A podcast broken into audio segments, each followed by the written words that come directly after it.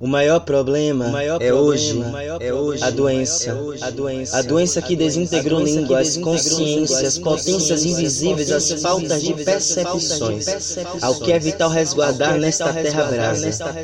O vermelho de sua formação se confunde hoje ao sangue dos corpos que são atingidos por profusões de ataques Mas a floresta não está morta, Mas se vocês a destruírem, ela morrerá com morrerá, seu sopro vital fugirá para longe, a terra se tornará árida. e só haverá poeira.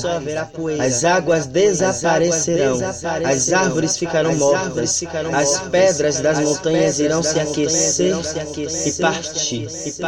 O mar se tornará sertão numa profusão de aberturas de seus solos por abalos sísmicos vindos do centro da terra para chamar o redimido. Mesmo havendo corpos que carregam os céus, dançam com suas ventanias e produzem forças transmutantes. Há de se haver uma atuação em direção à vida e transmutar para que os seres minimalescos, as árvores cristalinas dos grandiosos rios, o sal de que dá sabor às profundezas oceânicas, possam permanecer na sua plenitude de invenção, de abertura das possibilidades cósmicas e reais. E reais.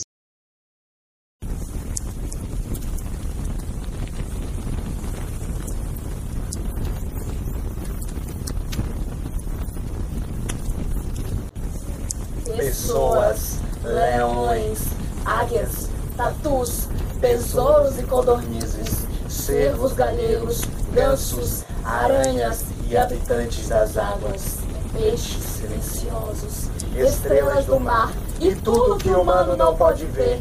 Em suma, todas as vidas, todas as vidas que tendo completado seu triste ciclo se extinguiram. Os corpos dos seres vivos desfizeram-se em pó, e a matéria eterna os transformou em pedra, em água, em nuvens, enquanto suas almas se fundiam numa única alma.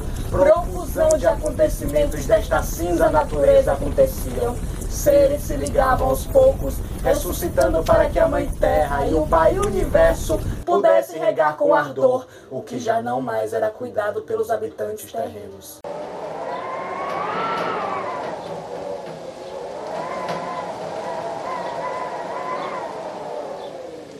Sangue que derramado das grandes madeiras fundantes do nosso país, da nossa relação circunstancial, adversa e caótica.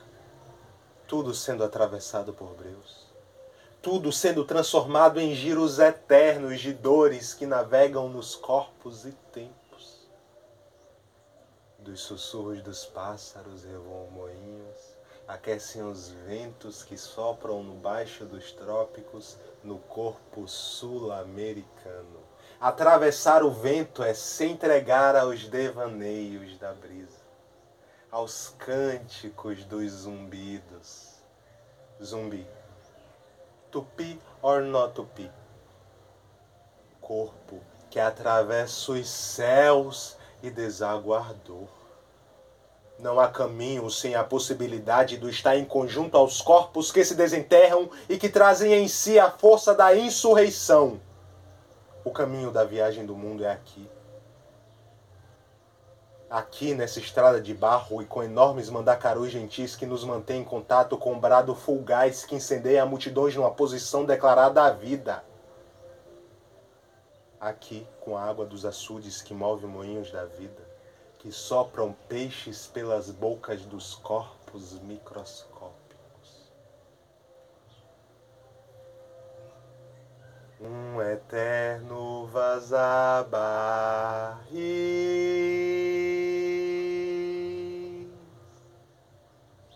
mas o Senhor veja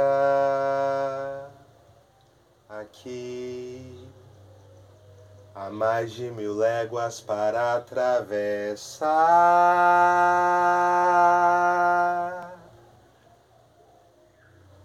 toda essa rachadura de terra.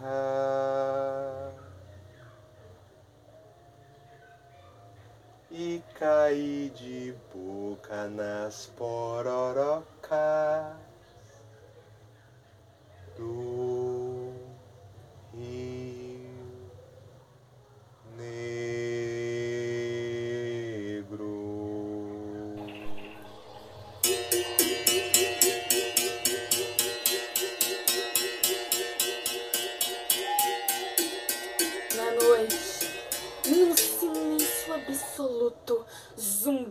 sacudiam as casas de taipas, reviraram as árvores que fincaram suas raízes nas suas copas e emanavam minerais aos vivos que as rodeavam.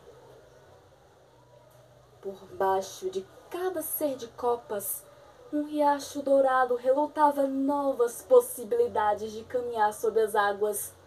Era como se embaixo do reflexo cristalino que os olhos aguçaram tivesse uma entrada de terra com bois, búfalos, baleias, mico-leões, aves, seres minimalescos e pontes para o coração do mundo. Num pequeno pavio, trazido por capachos do ar impuro das derrotas humanas, queimou e foi tendo proporções absolutas. Só se ouve as aves revoando com os barulhos das escopetas e o sangue germinando a terra. A terra, onde tudo está tão vazio. Vazio. Vazio. O tempo. Agora os soterrados, através da análise, voltam à luz e através da ação chegam às barricadas. São os que têm a coragem incendiária de destruir a própria alma desvairada, que neles nasceu dos céus subterrâneos a que se açoitaram. São os que indicam o caminho da saída libertária, numa vontade aguerrida para transmutar este tempo seco, nesta terra atravessada frequentemente pelas amarras coloniais, e direcionar para uma trilha onde a liberdade seja fincada como vida em abundância.